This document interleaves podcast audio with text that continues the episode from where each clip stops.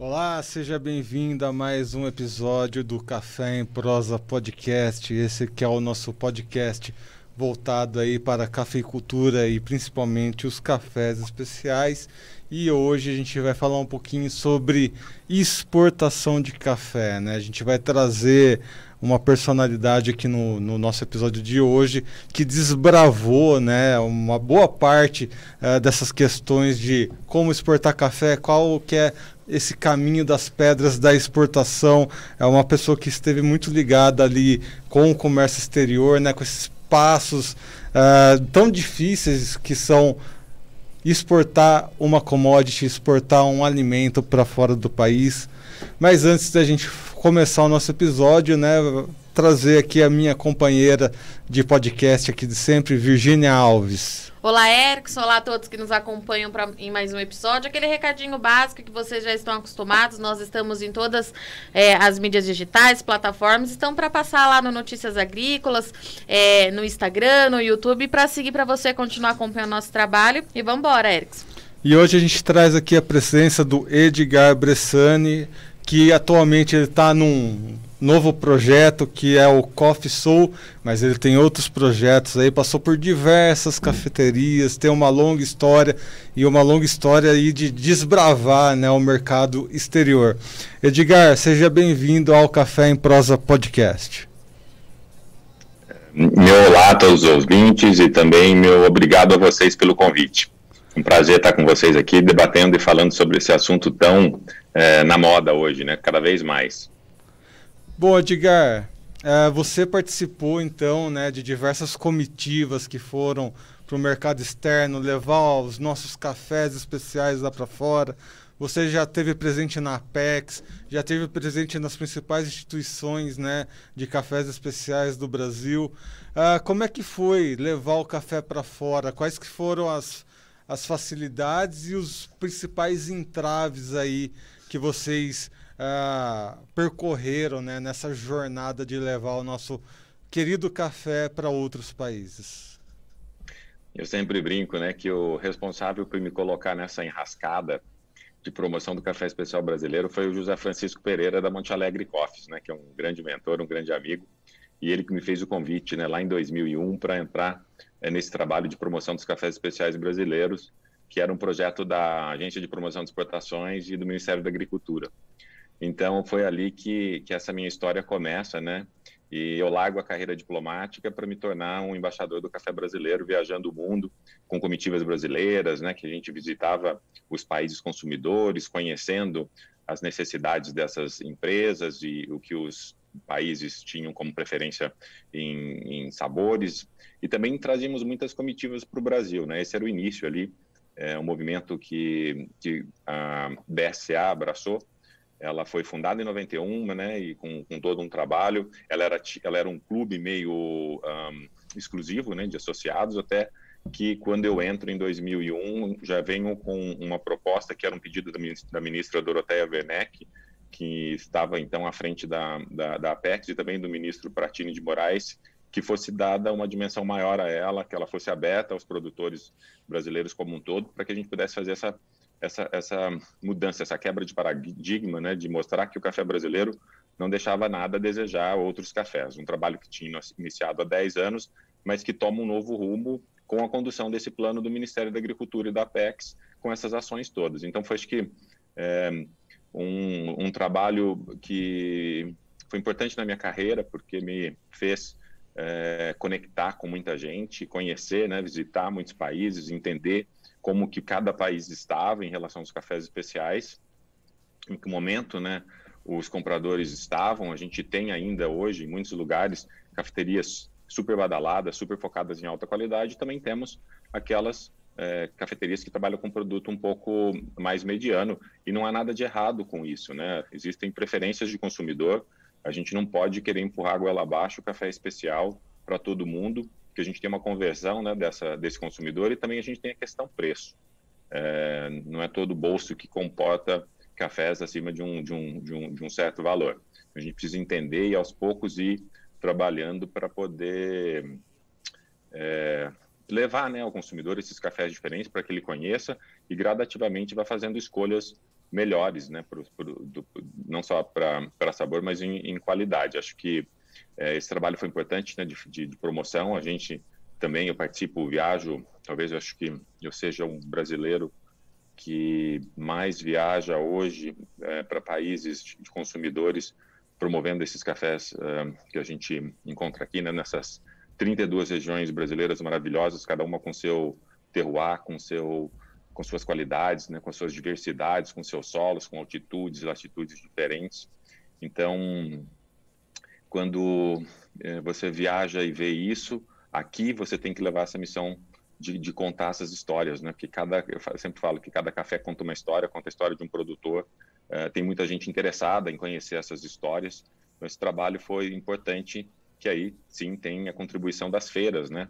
Os produtores brasileiros podem participar de feiras fora do Brasil, feiras apoiadas por essas instituições, né, organizadas pela BSA, e ali é, ter o, uma oportunidade de fazer um cupping né, para os clientes e começar a desbravar é, essas terras. Né? Existe hoje muita demanda, muita demanda internacional por bons cafés, e eu vejo que nesses últimos anos as coisas têm mudado muito, muito rapidamente. Novos negócios vêm abrindo em todos os lugares, em todo, não só no Brasil. Né? Eu acho que a gente no Brasil, antes, tínhamos poucas marcas de cafés especiais. Vamos falar de um movimento que começa ali nos anos 2000. É 2000, tem a primeira ali, não, não, não sei se posso falar nomes aqui, mas a gente tem algumas marcas de cafés especiais que começam a surgir. E é todo um movimento que parte daí para o que a gente vê hoje, né? Tivemos sim uma retração de, de negócios frente a essa pandemia que acabou atrapalhando um pouco a vida daquelas pessoas que tinham investido, que tinham partido. Tenho amigos aqui na minha cidade, em Ribeirão Preto, que acabaram de abrir na semana que, o, que, a, que a pandemia chegou, não sobreviveram, né? Acho que não, não tem estrutura para comportar um aluguel, é, funcionários, né? E todos os outros custos, máquinas, etc. Mas eu acho que no ano que vem, é, passada essa pandemia, a gente retoma numa, numa, numa, numa crescente aí muito interessante, com muitas coisas abrindo, e o mercado mudando de novo, né? Porque a gente chega não só às grandes cidades, que é antes eram as capitais, onde a gente tinha essas principais marcas. Depois a gente foi pro, começou a ir para cidades grandes e hoje a gente vai para cidades pequenas. É, eu tive esses dias em Paraguaçu, que é uma cidadezinha ali no sul de Minas, perto de Varginha. Tinha ido a Três Corações e na, na estrada ali tem uma cafeteria de cafés especiais e eu fico super orgulhoso, né? Porque está saindo dos grandes centros e chegando, chegando nas nas cidades menores. Você vai para Alfenas, tem uma cafeteria de café especial. Então é muito gratificante ver né, esse movimento e isso sendo levado para o consumidor brasileiro. É, você trouxe aí um leque de coisas que eu quero te perguntar, é, mas para a gente começar, eu queria que você falasse assim o seguinte: é, você já está há muitos anos caminhando, fazendo essas viagens, está é, por dentro desse mercado, é um dos pioneiros quando a gente fala em café especial, e eu queria entender assim, é, no que, que a gente evoluiu muito, assim? Qual que é a grande diferença de quando você começou e do que você observa agora, né? Quando a gente fala em produção de cafés especiais é, para o Brasil e principalmente eu queria saber é, como é que a gente é visto lá fora, né? Porque a gente é o maior produtor de café do mundo, mas o Brasil se empenha cada vez mais em avançar nos cafés de qualidade e eu queria que você fizesse esse balanço para a gente de quando você começou e agora qual que é a grande diferença, assim, o que, que você pode observar nessa linha do tempo de trabalho? Olha, excelente pergunta. Acho que isso uh, faz a gente voltar uh, um pouco no tempo para lembrar né, que com esse nascimento em 91 da BSA, em 2003, 2004, a gente tinha aí uma produção de 300, 400 mil sacas apenas de cafés especiais. A gente tinha uma pequena parcela desses produtores que se arriscavam em produzir lotes com melhor qualidade, até porque você precisa de uma demanda desses lotes de melhor qualidade, e se você não tem um canal para comercializar, às vezes você acaba é, esbarrando num café que vai ser vendido para ir para alguém que, que comprou, mas que pagou não muito mais pelo tanto que você precisou investir. Um café especial custa, custa mais caro, a gente sabe disso, né? Uhum. Para produzir cafés melhores é preciso mais cuidados, você tem toda uma questão de, de colheita e pós-colheita, né? Você vai fazer colheita seletiva, tem um valor altíssimo. Você vai é, usar hoje é, levedura, né, para preparo de cafés especiais com fermentação, às vezes chega a custar 100 reais por saca, né, ou a mais, né, só a adição da levedura, fora os outros custos, né, com a colheita seletiva é, e tudo mais. Então, acho que é, partiu de uma mudança de mentalidade. Acho que os concursos de qualidade que passaram a, acontecer no Brasil inteiro, né, nas regiões produtoras mais importantes, no Cerrado, no sul de Minas, concursos da Imaté, é, todos, claro, nasceram de uma de uma de movimento que foi o Cup of Excellence, né, que é o concurso de qualidade de cafés do Brasil. Com ele e com as premiações, os produtores começaram a ser reconhecidos internacionalmente pela qualidade do que estava produzindo.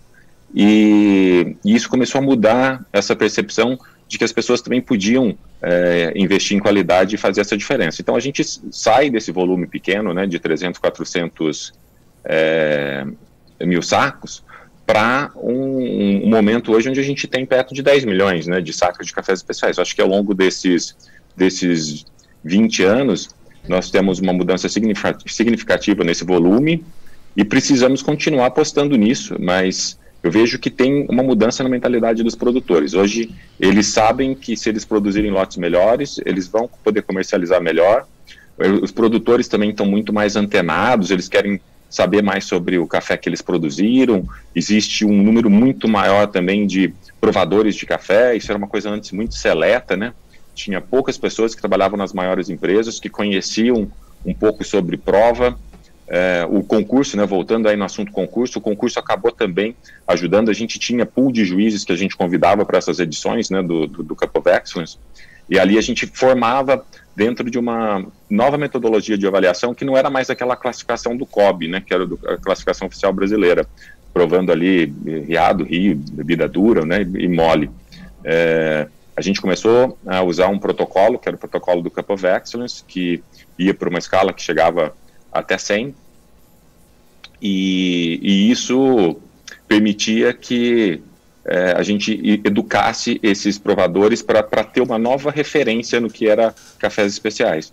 E hoje a gente tem, inclusive, uma associação, a Associação Brasileira de, de dos Classificadores né, de, de, de, Café, faço parte dessa associação.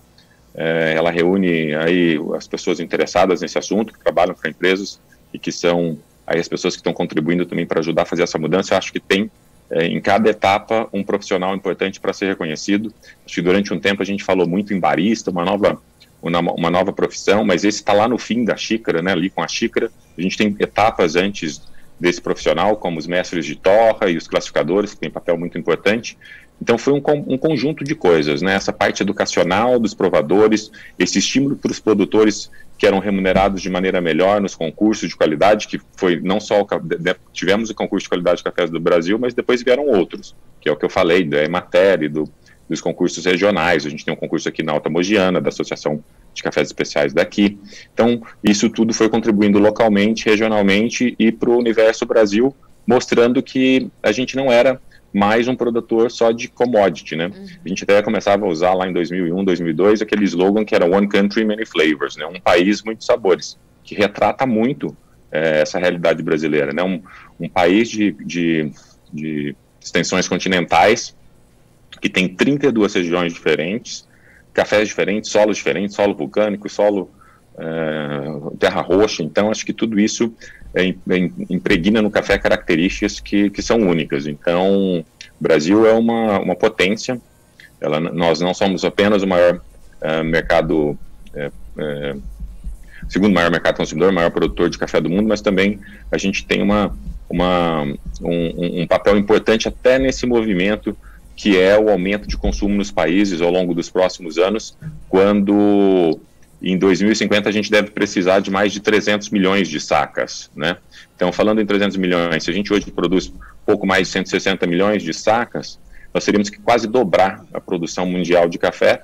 E quando a gente fala em dobrar a, a, essa produção mundial de café, a gente tem é, o Brasil como um dos maiores contribuintes, né? Que tem maior potencial, porque tem tem terra, tem, tem know-how, né, tem conhecimento, tem, tem tecnologia, tem a, aqui grandes empresas que trabalham essa parte toda de, de via úmida, via seca.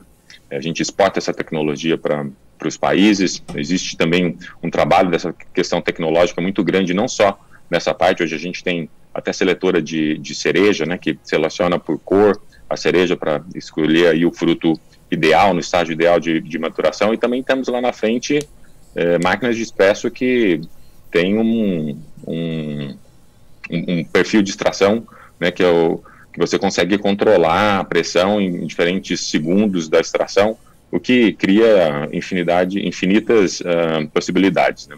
Então, acho que esse movimento foi importantíssimo uh, de, de, educação, de, de, de, união, dessas frentes todas trabalhando junto, para mostrar que o país era, era diferente, era um país, hoje, uh, naquela época, né, já há mais de, de, de 30 anos, né, 2001 quando a gente começa, mas hoje, 2021, a gente tem uma, uma maneira eh, de ser visto lá fora muito diferente. O Brasil é reconhecido pela qualidade que produz e eu sempre faço essa comparação de que a gente tem vinhos diferentes de outros países, né, do velho mundo, do novo mundo. A gente tem vinhos maravilhosos na Austrália, na Califórnia, na França, na Itália, na Alemanha, em todos os países, no Chile, na Argentina, no Brasil, inclusive, né, tem vários projetos maravilhosos aqui.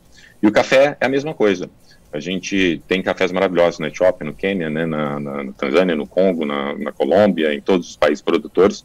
E no Brasil também, mas com uma diversidade maior, porque nós temos aqui vários países, né, como se fossem vários países, porque os outros são tão pequenos quando comparados à, à nossa extensão territorial em produção de café, que é uma vantagem competitiva enorme.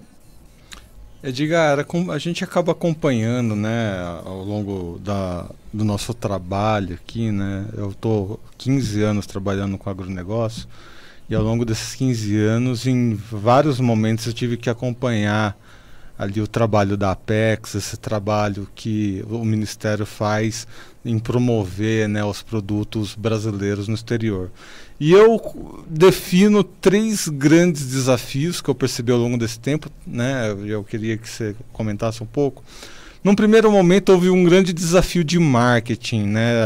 Quando a gente pensa em café principalmente com o café colombiano, né? O café colombiano adotou aquela questão do Juan Valdez de uma forma que todos os cafés colocam o selinho do Juan Valdez, como se fossem todos um grande ali conglomerado de Juan Valdez. E se você fosse trazer isso pro, essa, esse mesmo conceito para o Brasil, não ia dar certo, porque tem uma, um, até um pouquinho de ciúmes ali pelo carinho do, do seu, de ter o seu próprio cafezinho. Não sei se todo mundo adotaria essa metodologia que a Colômbia adotou num determinado momento. Né? Uh, temos aí o desafio da pandemia, né, que houve vários gargalos e tudo mais. Container, né, tá faltando container no mundo, né, para transportar café. Enfim, tem além da pandemia, temos aí as condições climáticas desafiadoras, né, os países cada vez mais acirrados na, na disputa internacional. E tem um, um, terceiro fator que eu vi um documentário recentemente na Colômbia, né, esse documentário falando que por causa das mudanças climáticas, as áreas de café arábica, principalmente, estão cada vez mais reduzidas, né? Lá na Colômbia, a condição de produção é, é são mais, montanhas mais altas do que aqui no Brasil, e essas condições climáticas acabaram limitando demais a produção de café lá, com risco, inclusive, de acabar limitando aqui no Brasil. O que, que, você pode dizer sobre esses três grandes desafios que vocês acabaram enfrentando em questão de 10 anos aí? É, vamos lá, vamos começar do, de, de trás para frente. Vamos falar sobre essa questão do, do, aquecimento global, né? Isso é uma coisa que é, ela está aí, a gente sabe, né? Olha o que está acontecendo é, no país. A gente tem um período de seca uh, horrível. Não sei como que está a região aí de, de Campinas, mas aqui na região da Mogiana a gente teve incêndios assim que acabaram com áreas de reserva. Uh, a gente teve geada, uma coisa que é um pouco não é tão frequente, né? Geada aqui no, no, na Alta Mogiana e também no, no Cerrado Mineiro. Então a gente tem um impacto desse aquecimento, desse aquecimento global acontecendo e, e, nós vamos precisar, claro, de estudar medidas, é, desenvolver variedades que são um pouco mais resistentes a, a essa falta de água, é, essa, também esse excesso né, de, esse aumento de temperatura, estudar maneiras também de que, como a gente é, cria esses espaços com plantio arborizado, onde eu tenho uma diminuição da, da, da temperatura ali naquela área, buscando, eu comecei a fazer esse trabalho, na verdade, em, na, quando eu estava cuidando da divisão da família Quest aqui em Pedregulho, é, com, com, cobrindo uma parte da, da, da, da, da, de ruas ali, fazendo um comparativo entre ruas que a gente tinha uma cobertura com, com aquele sombrite, para ver se amenizava um pouco a, a temperatura, porque eu já via é, e sentia esse, esse efeito, estamos falando aí de 2010, né? Quando eu comecei a fazer esse trabalho lá e hoje vejo algumas coisas nesse sentido.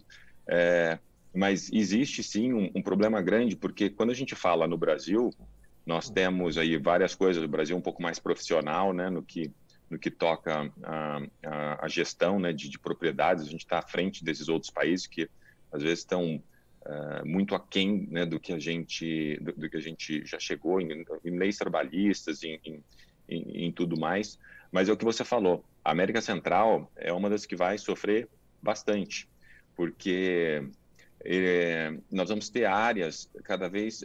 Se você está, enfim, vamos falar sobre os trópicos. Quanto mais próximo uh, do Equador eu estou, mais alto eu preciso estar em, tempera em altitude, né, para poder ter uma temperatura ideal para o pro, pro, pro, pro, café.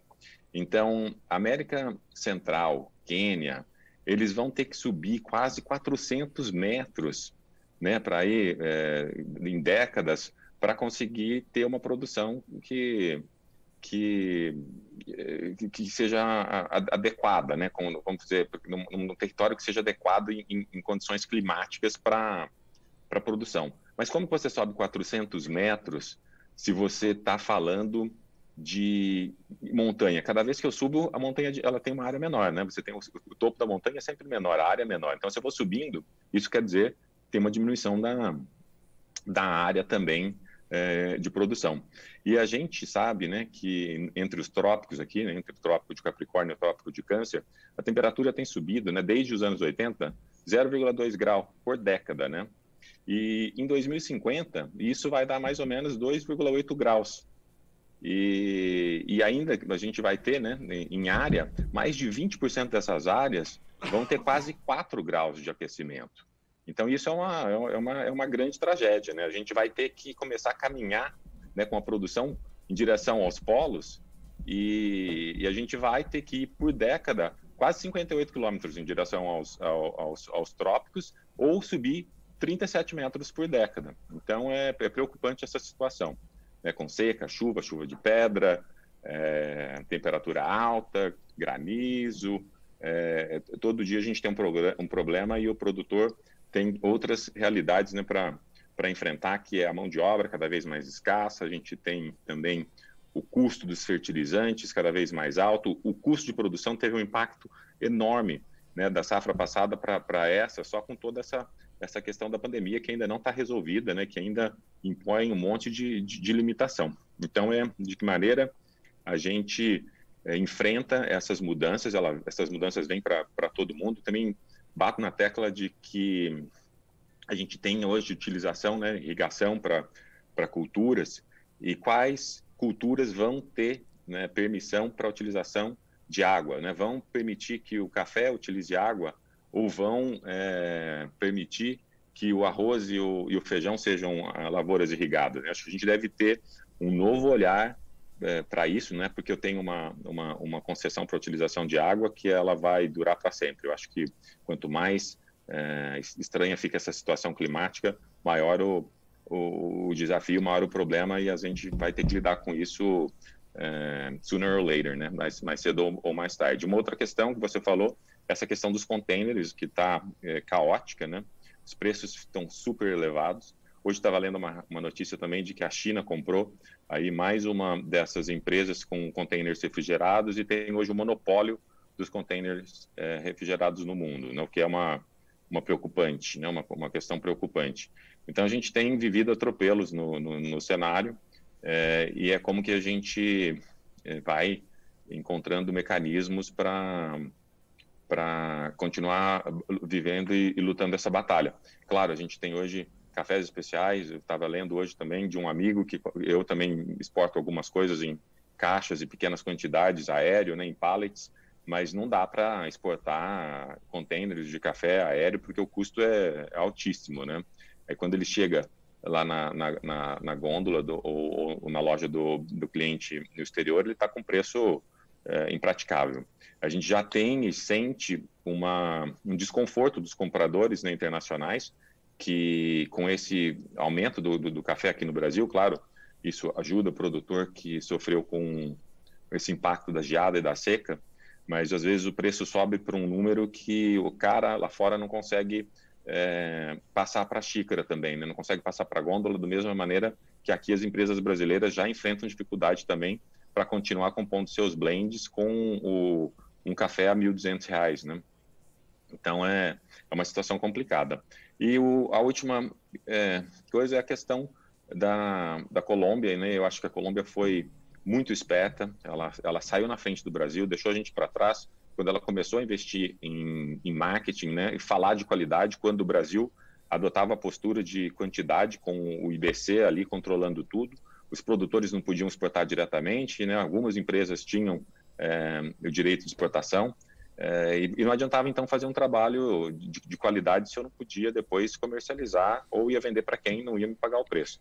Mas a Colômbia ela foi muito muito estratégica nesse sentido. Eu me lembro que eu morava nos Estados Unidos, fiz o, o, o colegial nos Estados Unidos e quando eu via sempre cafés de Colômbia em, em todo lugar, né? E nunca via café de, do Brasil, sendo que nós sempre fomos aí o maior produtor né, dessa dessa dessa commodity. Então, ela foi muito inteligente em promover os jogos de Roland Garros, os Jogos Olímpicos, né? Ela estava sempre ali investindo milhões e milhões de dólares, né? A federação fez um trabalho muito interessante e, e posicionou nessa essa questão do café lavado colombiano como um dos, dos cafés mais desejados. E a gente ficou para trás, saímos eh, um pouco atrasado nessa nessa luta, com recursos muito mais limitados, né? Acho que isso tem que ser frisado. Nós nunca tivemos 25, 50 milhões de dólares para esses projetos. A gente tinha recursos muito limitados, 4 milhões, 5 milhões, o que é pouco quando você trabalha com dólar e feiras que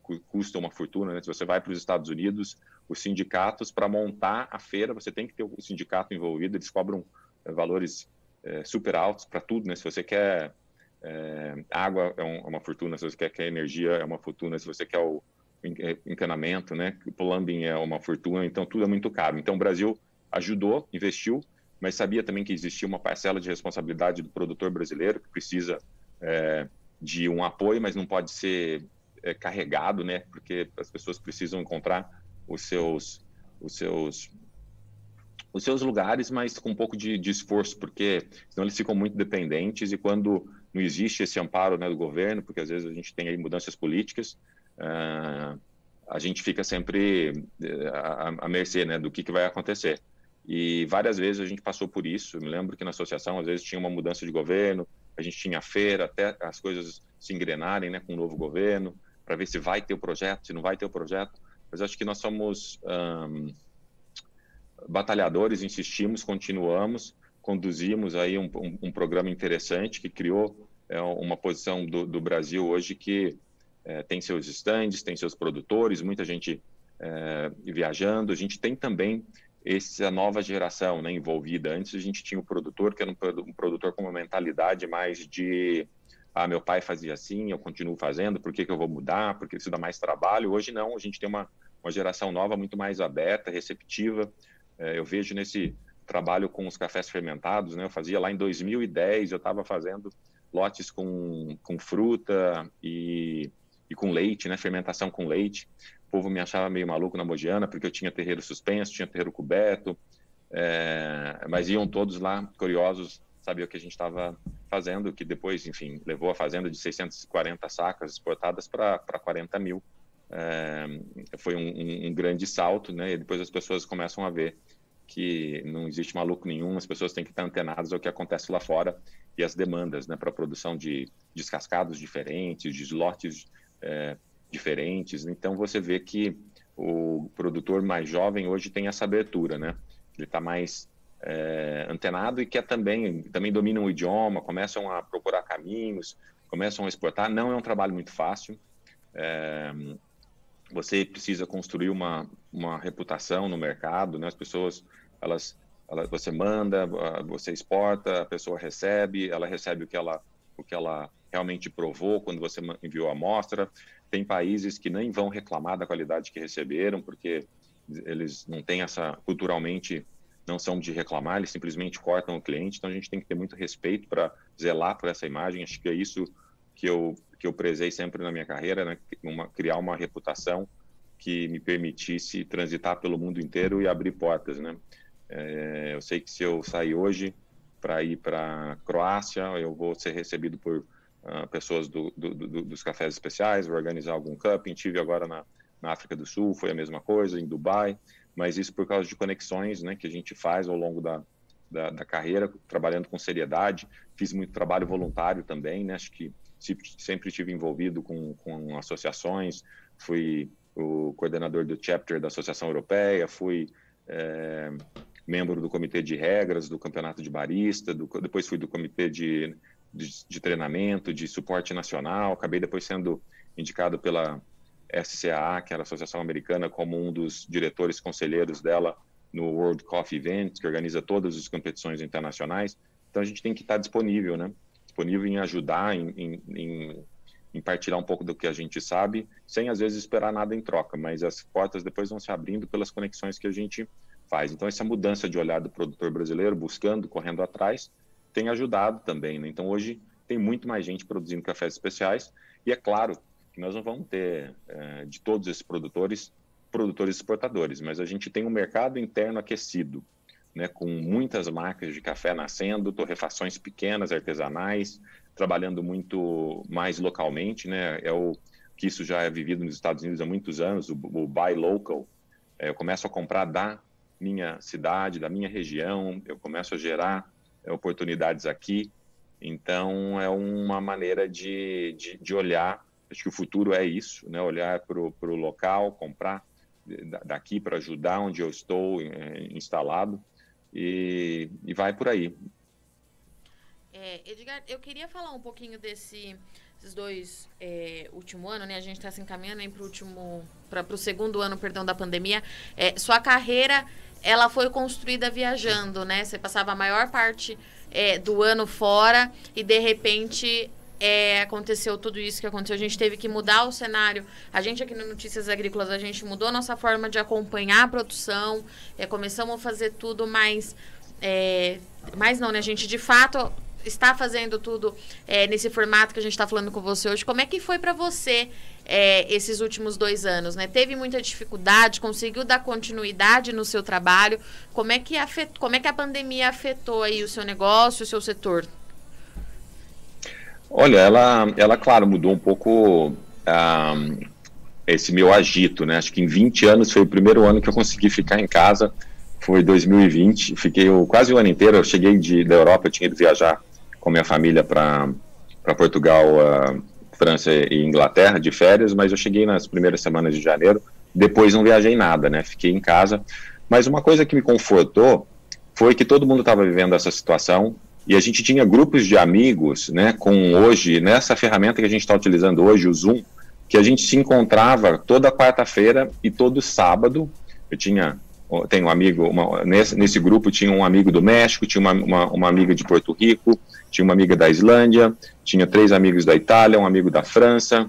É, é, a gente se encontrava e se reunia, tomava um vinho, um vinho batia, batia papo e, e conversava sobre o que estava acontecendo, como estava a pandemia lá, como que ela estava aqui, como que estava o negócio lá, como que estava o negócio aqui. A gente foi é, meio que criando força para continuar e trabalhando e mandando amostras. A gente não deixou de, de, de, dar seguimento no nosso, no nosso trabalho todos os dias. E ela foi passando. Para mim, foi, uma, foi um sabático importante. É, eu acabei emagrecendo 20 quilos nesse, nessa pandemia. Acho que eu fui um dos que, que foi o caminho oposto, né? Com tanta coisa boa em casa, eu comecei a ter a oportunidade de olhar um pouco mais para o que eu estava fazendo. Comecei a me exercitar. Foi, foi bom para mim. Viajei muito menos, mas eu tive um ganho. Acho que passar também um ano com a minha família foi importantíssimo. Foi uma coisa que me ajudou a tomar essas decisões, de começar esse novo projeto, o Coffee Soul. E, e agora a gente tem é, é, essa mudança que, que veio com a pandemia, né, que, que ajuda a gente, que faz a gente repensar. É, mas depois comecei a viajar de novo, já esse ano, né, fui, eu fui julgar o campeonato eu fui o, o juiz principal do campeonato de café filtrado dos Emirados Árabes em, em, em março, fiquei é, ali por 20 dias viajando, visitando clientes em plena pandemia, né, com protocolos rígidos de, de, de, de, como a gente avaliar esses cafés. Imagina que a gente tinha divisória entre os juízes na, no, ali na, no, no, no, palco, o competidor podia participar com máscara, o que ele eh, às vezes não escolhia porque prejudicava né, o, o, o, o as expressões, né? A gente às vezes olha pela, pela expressão, né? Essa paixão que a pessoa está transmitindo na, na, na, na, mensagem que ela passa ali no, no, durante esses minutos que ela se apresenta. Então era meio prejudicial, eles preferiam usar sem máscara, mas eu, como juiz principal, não estava provando no palco, eu provava só dentro da sala. Às vezes a gente tinha uma, gente, todo mundo testando é, negativo, né? Eu, cheguei em Dubai, tive que eu saí do Brasil, fiz teste, cheguei em Dubai, fiz teste. Lá dentro uma preocupação enorme da, da segurança, não podia ficar sem máscara. Para você ter uma ideia, na porta da sala do juiz tinha uma pessoa com álcool que limpava a maçaneta cada pessoa que tocava a porta. Então eles tinham um, um, protocolos rígidos ali de, de, de, segurança, né? E também, claro, acabei escolhendo hotéis um pouco melhores que tinham uh, grande preocupação com com, com Covid, né, para que tivesse ali uma, uma, porque você tem gente entrando para limpar seu quarto todo dia. Então, se você não tem um protocolo muito rígido, é, é perigoso. E fiz isso também depois, eu tive no Paraguai, viajando, prospectando, fui também, voltei depois agora, cheguei a uns, uns 20 dias, eu fui para Dubai de novo, que eu tinha é, uma reunião importante com, com um comprador, e eu estava a caminho da África do Sul, então foi uma experiência interessante na África do Sul também, em Dubai, eu sempre com essa cautela de escolher lugares, é, às vezes eram um pouco mais caros, mas que me ofereciam uma, uma, uma segurança de, de, de, de enfim, proteção contra uh, o, o, Covid, né? Apesar que eu acho que a, a África do Sul estava é, com um protocolo bem é, rígido lá também, não, não, eu fiquei, fiquei bem, enfim, a gente tem sempre medo, né, porque você está exposto cada hora que você pega o Uber, ou em cada reunião que você vai, na cafeteria, a vida não pode parar, mas a gente tem que enfrentar, eu enfrentei, tinha que, essa era a minha tarefa, então fui, fui, voltei, é, cheguei no Brasil, enfim, tinha quarentena com Anvisa me ligando dia sim, dia não, porque eu tinha ido para uma área que era uma área que tinha limitações de entrada no Brasil, e, e, depois ainda cheguei com, com clientes que fiz um giro com eles no país. Então a gente tem que seguir, acho que vacinados agora a gente tem que um, ir para frente, voltar a jogar e, e voltar a, a, fazer as conexões, né? Existe ainda uma dificuldade de viagem para ir para os Estados Unidos, a gente tem ainda que ficar 14 dias fora, né, no México. Eu ia até fazer essa passagem para os Estados Unidos, essa, que era para eu estar lá essa semana. É, eu viajava, mas eu ficava na, na, na, Europa Oriental, mas tive que abortar os planos, enfim, as mudanças todas que eu, que eu, que eu tenho aí à frente com o Coffee Soul, que é meu novo projeto, é, usar minhas conexões para conectar fazendas e bons cafés é, em todos esses países que eu tenho um bom relacionamento.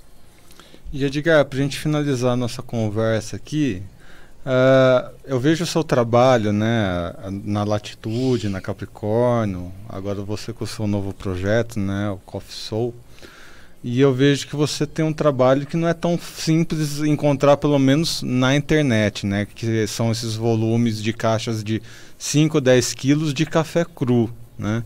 Uh, para quem são destinados né, esse, esse tipo de produto? Por exemplo, eu, né, um simples amante de café, Uh, para qual, qual, qual tipo de personalidade é destinado? É uma pessoa que quer desejar torrar seu café, fazer ali suas experimentações, ou não?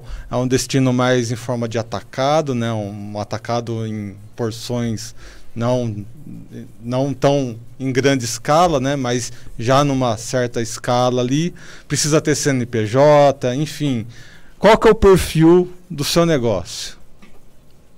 Olha, essa é uma assinatura, né? Eu acho que, eu acho que é muito fácil olhar os projetos por onde eu passei eu, e ver a minha assinatura ali. Tanto é que quando eu saio, eu carrego comigo minha assinatura, que são uh, essas, esse, essas, esse meu olhar para o café especial, né? Até porque eu tenho linhas ali, uma linha de amigos e de que eu chamava de lendas, que é uma linha de pessoas que são amigos próximos que eu convidei para ser embaixador né, desse projeto e também lendas, as grandes lendas são esses campeões mundiais que são do meu círculo de amizade. Né? Essas pessoas, claro, naturalmente estão ligadas a mim. É, mas é um projeto que eu criei, o que eu aposto, que é na torrefação é, de, é, de, de, em várias frentes. É o que você falou. Tem o Coffee Lover, que é a pessoa que, que hoje você compra um torradorzinho pequeno, compra nos Estados Unidos pela Amazon, ou compra aqui no Brasil, tem várias uh, maneiras de você comprar o seu café e torrar. Então, começar um pouco a brincar. A gente tem um consumidor brasileiro que já tem esse refino para comprar um café melhor, ele já compra um método diferente, ele tem lá o coar, ele tem uma prensa francesa, ele tem outros métodos, é, e ele aí começa a se, a se enveredar por esse lado da torra, que é, que é o que acontece lá fora também. A gente tem esse consumo fora de, é, das torrefações, né? E ela serve também, claro, para as torrefações que em vez de comprar 30 quilos ou comprar 60 quilos, querem testar um perfil, às vezes, de um café mais exótico, de um café um pouco mais caro, é, então podem também comprar. Então não é só para pessoa jurídica, não é só para torrefação, é para pessoa física também, é, para qualquer lugar do Brasil, essa, é, essa foi a ideia, e oferecer cafés dessas regiões todas, né? Sai um pouco, extrapolar um pouco os limites estaduais e, e usar. Eu sempre tive gente me pedindo: ah, eu tô aqui nas matas de Minas, queria trabalhar junto com você, mas eu estava limitado a Paraná e, e, São Paulo.